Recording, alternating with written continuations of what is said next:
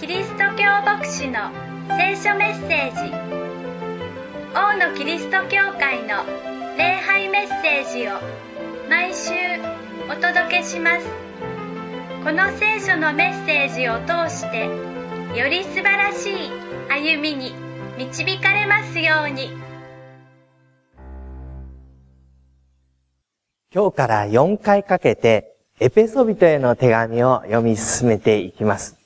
その時のテーマは、どのようにして生きるのかということです。どのようにして生きるのか。そのことを考えていくために、イエス・キリストがお話になった一つの例え話を思い起こしてみましょう。イエスの周りに多くの人が集まってきていました。その人々に向かってイエスは語ります。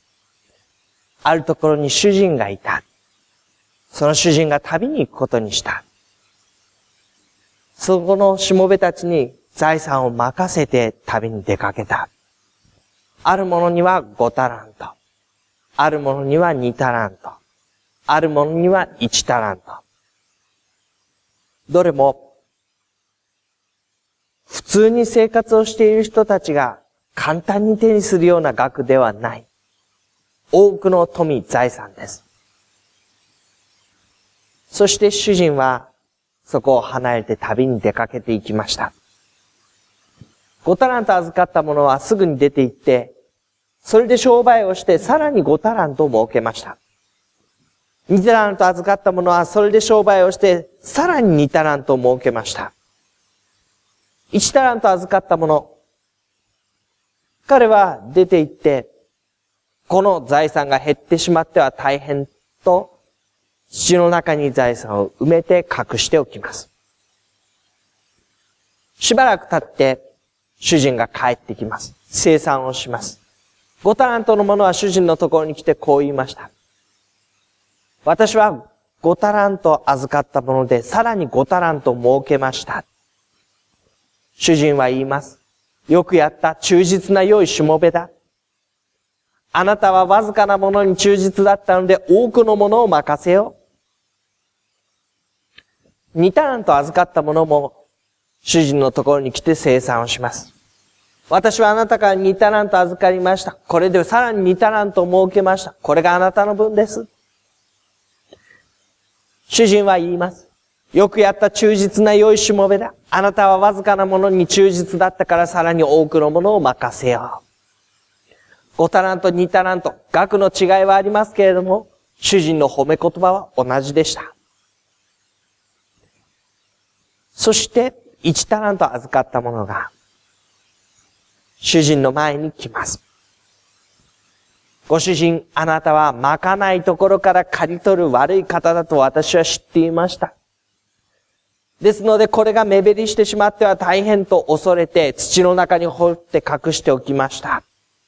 それを掘り当てて、今、見前に、一銭も失われることなく元のまんまにしてお返しします。主人はそれに対して、悪い、怠け者のしもべだ。持っているものを取り上げて外に放り出しなさい、と言います。この例え話は、与えられているものを管理して、きちんと取り扱って歩むようにという、その教訓を教えてくれるものです。ああ、5タラントのもののように、2タラントのもののように、与えられたものを本当に忠実に管理して、神の前に差し出せるようにしたい。私たちにそういう思いを起こさせるものです。と同時に、1タラントのものをなんとなく非難していいのかなという思いも残るのではないでしょうか。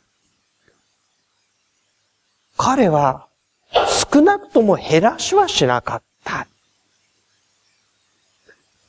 そっくりそのままきちんと返した。それを、いや、悪い怠け者のしもべだ。そんなことだったら銀行に入れておけばよかったのに。だったら主人あなたが銀行に入れればよかったじゃないか。そう思うのは私だけでしょうかそんな思いがあるんだったら主人、出かけるときにもう少し丁寧に預けたらよかったのではないか。あなたに人生、この財産を託す。私の代わりにこれを運用してくれ。もし仮に減ったとしても私は怒ったりあなたを滅ぼしたりしないから、思い切ってやってごらん。あなたを信頼して任せるからね。言ってくれたら1タラントのものだってもう少し違う使いようはあったかもしれません。いや、主人も主人だよな、と思うようなところがあります。まあそれは例え話の本筋ではないので、そこをさらに深く掘っていくことはしませんが、エペソビトへの手紙には、私たちが神から多くのものを受けているということと同時に、それをどのようにして生きていくのかということが記されています。主人、任せて、預けて、それっきり旅に出て行って、帰ってくるだけの主人ではなく、あなた方にこれを与える、これをこう生きなさいと教えてくれている、導いてくれている、その中に私たちは自分の歩みを見出していくことになります。ですので、何が与えられているのかということからまず今日理解しましょう。そして今日何が与えられているのかということを理解したら残り3回かけてではどう歩むのかということに話を移していきたいと思います。神は一体私たちに何をお与えになったのでしょうかどれほど素晴らしいものをお与えになっているのでしょうか今日読んでいただいたところは、それを啓示と知恵の御霊によって知ることができるようにという祈りから始まっていきます。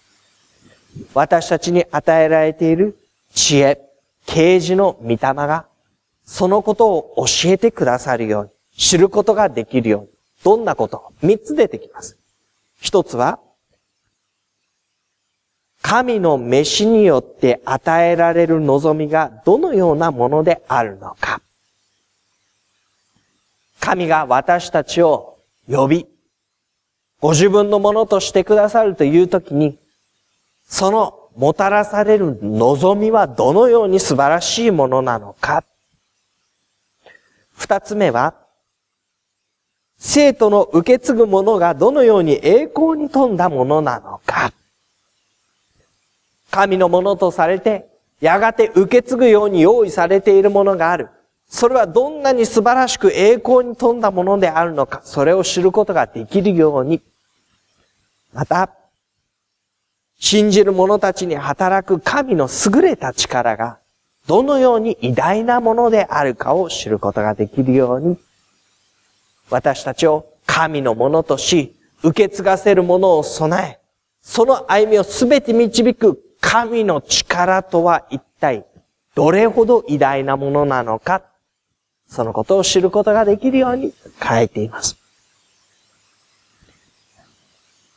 一生遡って読み始めていくと、神が私たちに本当に素晴らしいものを用意し、生かし、導いておられることがよくわかります。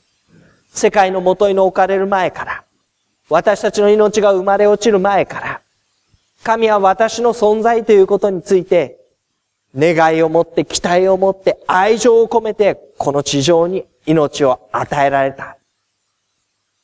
私たちは神のものとして生かされるべく、この地に生を受けたというんです。しかし、人間として生まれついた私たちには、人が持つ人間としての生まれながらの罪の性質を持っています。罪の性質は私たちの歩みを蝕みます。素直に生かすことをしません。嘘をついて偽ったりごまかしたり、自分の本当の姿が人に知られるのを恐れて、上辺を取り繕ったりします。自分より先に行く人の足を引っ張ったり、自分から追いついてこようとする人の頭を押さえつけたり、そのために人を騙したり、欺いたり、利用したりします。私たちの内にあるものは、素直にまっすぐ神のものとして歩むことを妨げていきます。そんな私たちを神は、清く、見前で傷のないものにしようと。イエス・キリストの贖いを通して私たちを許し、神の子にしようとしてくださったというんです。許されざるものすべてを、このキリストの十字架において許してくださって、許されたものとして受け入れられ、愛され、見前で傷のないものとして認められて、神のものとして歩むようになる。神はそのように願い、私たちの歩みを導き、すべての備えをしてくださっている。そして、ひとたびキリストにあって神のものとされた私たちには、神の国を受け継ぐ者としての歩みが待っていると言います。すべてのものがキリストのものに集まれ、その日が来る。すべての命あるもの。人のすべてのもの。神を知る者も知らない者も、どこの国、どこの文化に歩んでいる人であっても、どの時代の人であっても、男性であれ、女性であれ、年老いた者であり、若い者であっても、誰一人残ることなく、すべてのものがイエスのもとに集められる日が来る。その時、イエスはその従ものを足のもとに従え、そのものを一切満たす。それが神の御国というものです。そして私たちはその神の御国を受け継ぐっていうんです。受け継ぐというのと、神の御国の一員になるというのとは随分違います。私たちは救われるということを天国のこう、入れるというようなことと同じによく考えると、天国行きの切符をもらって、天国に行ったらゲートのところで、確かにあなたはイエス・キリストにあってこの天の御国に入れますよというふうに言われて、そして天の御国に入っていく。神の御国に入っていく。でも、自分のことを考えてみれば、この天の御国に入ったところからメインのストリートがずっと続いていて向こうに神の御座があるときに、じゃあ、許されたから、神の御国に入ったから、意気揚々とこのメインストリートをカッポして歩いていって、王の元に行って、私は地上の生涯を終えてきました、神様。ここにあなたとお会いできて嬉しいですって握手しに行けるかっていうと、多分そうじゃない。いや、ようやく入れてもらえたものだから、隅の方でとりあえずはおとなしく。テーブルの端っこにも加えてもらえるっていうなら、神様の食卓ですから端っこだっていいものがあるでしょう。それで十分です、私は。遠慮深く、罪深い者が憐れみに預かった者として、そこにいるような感じ。天国に入る、天の御国に一員になるって言ったら、おそらく端っこの方を自分の一の考えるのではないでしょうか。でも、私たちは神のものとされたときに、御国を受け継ぐっていうんです。御国を受け継ぐというのは所有者になるということです。所有者になるということは、王、王子、その財産を共有する者、王家の一員として、私はいるということを意味しています。端っこの一市民ではなく、王家の一員として私はこの御国を所有するんだ。責任を持って、誇りを持って、これにオーナーシップ、自分自身の関わりを持って歩むんだ。お情けで入れてもらったんじゃない。この神の御国は、私のものとすら言い得る。イエス・キリストに並んでご一緒に収めるものになるんだ。それが私たちの姿だと言うんです。神様から見た。神様が願い。神様が導こうとする筋書きの中での私の姿。でも普段私たちにそんなこと言ってくれる人はいないわけです。あなたは神の王家の一員ですよ。そんな風に言ってくれる人がいない。ましてや自分でもそう思うことができない。こんな私は惨めな憐れみによって神様に導かれたものであって、自分でもそう思いますし、まあ人から見てもそう思うでしょう。世の中を歩んでいて、素晴らしい立派な人たちに出会う、お仕事ができる人たちに会う。尊敬できる仲間の姿を見る。私も本当に素晴らしい人間なんです。胸を張ってみんなの前にその姿を出せるか。多くの場合そうじゃない。みっともない姿だけは見せまいと必死に取り繕うことはするけれども、私クリスチャンだと言っても、立派だから貧困法制だからみんなから尊敬されてクリスチャンになったわけじゃない。いや、むしろ、誰にも言えないような、みっともない自分の姿を知ってるからこそ、神様の前に白旗あげて、神様あなた、私を救ってください。そこに私預からせてください。言っただけ。そんな私がみんなの前に行って、私は神のことされているんです。御国を受け継ぐものになったんです。言えこない？醜いアヒルの子という童話がありますね。アヒルの子だと思って育てられる。でも周りの子とあまりにも違う醜い姿に。親鳥ですら、お前なんか本当はここにいない方がいいのにと言われてしまう。でも、その醜いアヒルの子、時を過ごしていくと実は自分が白鳥なんだということに気づいて、白鳥の仲間として空を飛ぶようになっていく。本当の姿を知らない。その中で自分自身も周りもなんて私はダメなんだろうか。醜いんだろうか。小さいんだろうか。価値がないんだろうか。でも神様の目から見たら、愛を持ってその命をこの世に置き、キリストの十字架を持ってあがなうほどに私のことを愛し、神の御国を受け継がせるほどの全幅の信頼を持って私を招いてくださる方の目に見れば、私はなんと愛すべき価値のある神の子供なのだ。そんな私たちに働く神の力がどのように偉大なものであるのかを知ることができるように。そのこともまた書かれていました。そちらにずっと見ていきましょうか。20節のところ。神はその全能の力をキリストのうちに働かせて、キリストを死者の中から蘇らせ、天井においてご自分の右の座につかせて、すべての支配、権威、権力、主権の上に、また今の世ばかりでなく、次の来る世においても唱えられる、すべての名の上に高く置かれました。神は、この全能の力をキリストのうちに働かせたと言います。どのように？キリストは、神の子であられるのにこの世に地上に人となって現れ、そして十字架の死にまで従って歩んでいかれました。そして十字架の上、屈辱的な死を死んだ。極刑、無ごたらしい死。その十字架に手、足を釘打たれ、苦しみの中で呼吸が絶え、命を落としていった。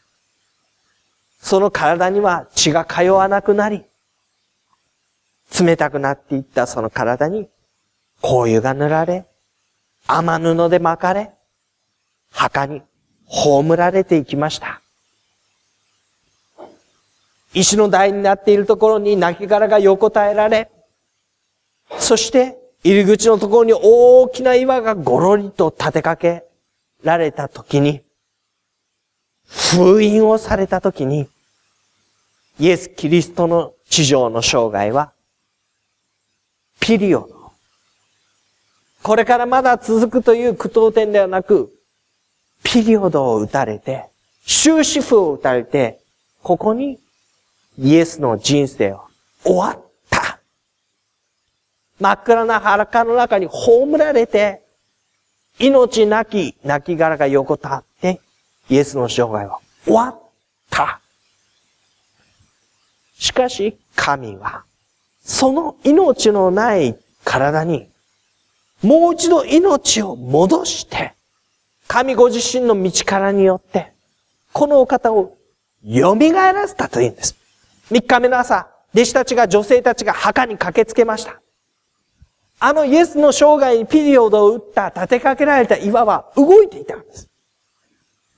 イエスの体にはもう一度血が通うようになり、息を吹き返し、その紅葉を塗られた体は雨布を解き、足を下ろして立ち上がり、そして墓の中から外に出て、明るいところを歩み始めて弟子たち、女性たちに、おはようと声をかけた。湖のほとりでいつものように魚とパンの食事をした。弟子たちが集まっているところに、多くの人たちが集まっているところに姿を現して、あの時と同じ教えを解き、人々の前にその姿を明らかにされた。それからしばらく、イエスは地上に留まりつつ、弟子たちの見ている前で、天に上げられていったと言います。天の神の右の座に上げられていった。天の神の右の座というのは権威者の座です。勝利者の座です。墓の中と比べてみてください。墓の中、命のない、暗く塞がった誰の目にすることももうない、これからの命の全く感じられないそこと、天の神の栄光の右の座というのは、人々が皆見上げるところです。知っているところです。ひれ伏すところです。権威者たち、勝利者たち、これからなお繁栄が続いていく、とこしえの御座です。その光り輝くところにイエスは移されて登っていかれた。神は実にこのお方を蘇らせ天の地下に上げるほどの道からを持って、イエスをキリストとしてご自身のもとに迎えられた、その道からを信じる者たちに神は与え、施し、導き、私たちの歩みを全くものとするというんです。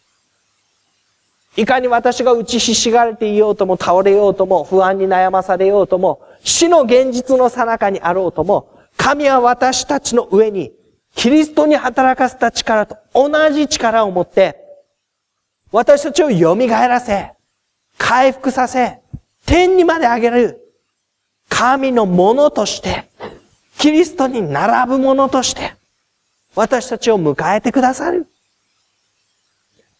神のどれほど偉大な力が私たちの上に降り注いでいるのか、そのことを知ることができるように。しかも極めつけは、この地上においてなお、私たちが集められた歩み。教会、召し出された者たちという言葉が使われています。神が名を呼んで、ご自分のものとして召した。信じる者たち、召された者たち、教会。神は、このキリストを、教会にお与えになった。キリストは教会の頭だ。教会はキリストの体だ。教会はまさに、この一切のものを一切のものによって満たす方の満ちておられるところ。ご自分のもとに全てのものを集め、全てのものを従い、全てのものを満たす。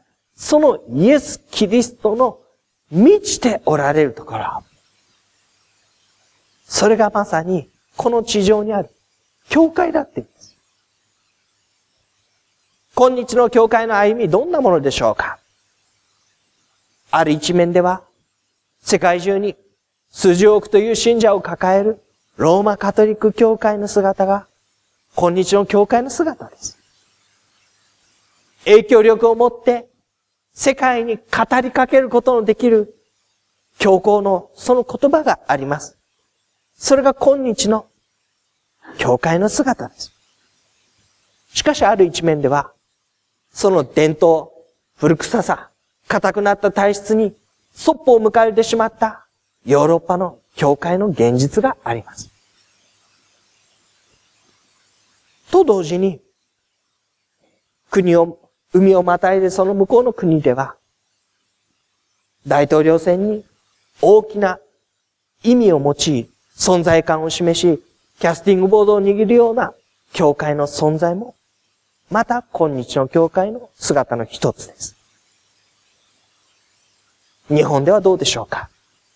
人口1%未満のクリスチャン人口の中で、吹けば飛ぶような、そういう教会の姿もまた現実としてあるでしょ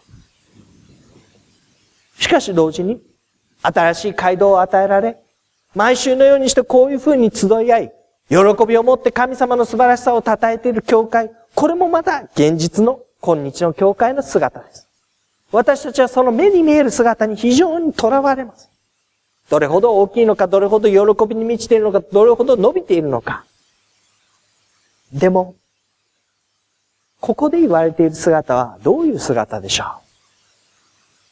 神が召し集めた者たちのキリストの満ち満ちた群れが教会なのだ。神はこの群れにも神ご自身の偉大なお力、キリストを蘇らせて天の右の座に上げたほどの素晴らしい力を教会にも及ぼして導こうというのだ。なんとここに私たちは、普段自分だけで知ることのできない素晴らしい神の目から見た姿を見ることになるでしょう。私自身についても私が繋がっている群れについても。私が実感する、私が毎日の中で惨めに思ってしまう姿と、随分違う。神の目から見た、大切な価値ある、素晴らしい、喜びに溢れて歩むべき、私たち一人一人、そして集められた者たちの姿。最初の例え話に戻ります。イエス・キリストの例え話。主人は財産を任せ、行ったっきりの旅に出ました。でも、神は私たちに、しばらく離れていてやってきて、いきなり生産をしましょう、そういう歩みを教えているのではありません。私たちにどれほどのものを預けたのか、どういう歩みをしてほしいのか、そのことを教え、導きながら戻ってくると言います。その時に今日の箇所は、知恵と啓示の御霊をというふうに書いています。イエス・キリストは天に上げられていくとき、もう一人の助け主をあなた方に使わそう。事実、弟子たちはその後、精霊を受けて歩み始めました。この精霊が自分たちの歩みに力を与えてくれました。この精霊が知るべき真理を教え続けてくれました。この精霊が私たちに自分の実感している姿ではなく、神から見た姿を教え続けてくださる。思い起こさせてくださるんです。それが私の本当のアイデンティティだということを確証してくれるんです。来週以降、神が与えてくださった大いなるものに基づいて、ではどう生きるのかを知っていきましょう。神が私をご自分のものとしてくださった。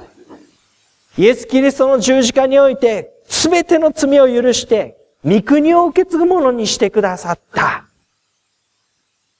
その大いなる道からを今も私の上に働かせてくださっている。御霊を通して日々そのことを思い起こさせてくださっている。そんな歩みに導かれているこの私は、では一体どう歩むのでしょうかその歩みは、この世に出て行って、神のものとされた歩みを導かれていくことです。神の御言葉は剣だというので、その剣で、あの人は正しくない、この人は間違っている。裁いて裁いて自分自身の正しさを立て上げる。そういう意味ではありません。むしろ、キリストが、人々の中は歩まれた姿に習っていくものになります。その歩みがどういうものであるのか。来週以降見ていきましょう。神が私たちにご自身のすべてと言っても過言ではないすべてを与え、導き、生かそうとしている。そんなにも神の思いの込められたこの私の歩みは、一体どういう歩みになっていくのだろうか。そこに、私が自分の幸せを見つけようと生き方探しをしていることより、はるかに素晴らしい、良いものを見つけることができるはずです。この一週間、神がどれほど大きなものを私たちに与えてくださったのかを思い巡らしながら、ご一緒に歩んでまいりましょ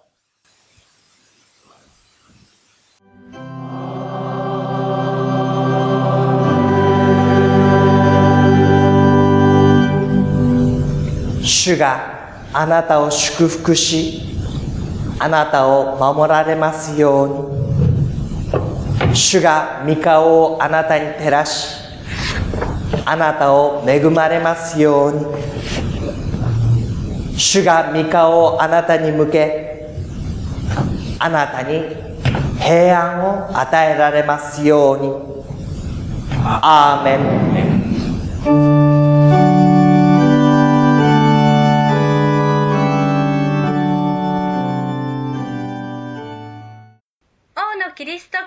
会の礼拝メッセージをお届けしました。お聞きになってのご意見やご感想をお寄せください。メールアドレスはのぶアットマークボクシドット JP nobu アットマーク bokushi ドット JP までお待ちしています。あなたの上に神様の豊かな祝福がありますように。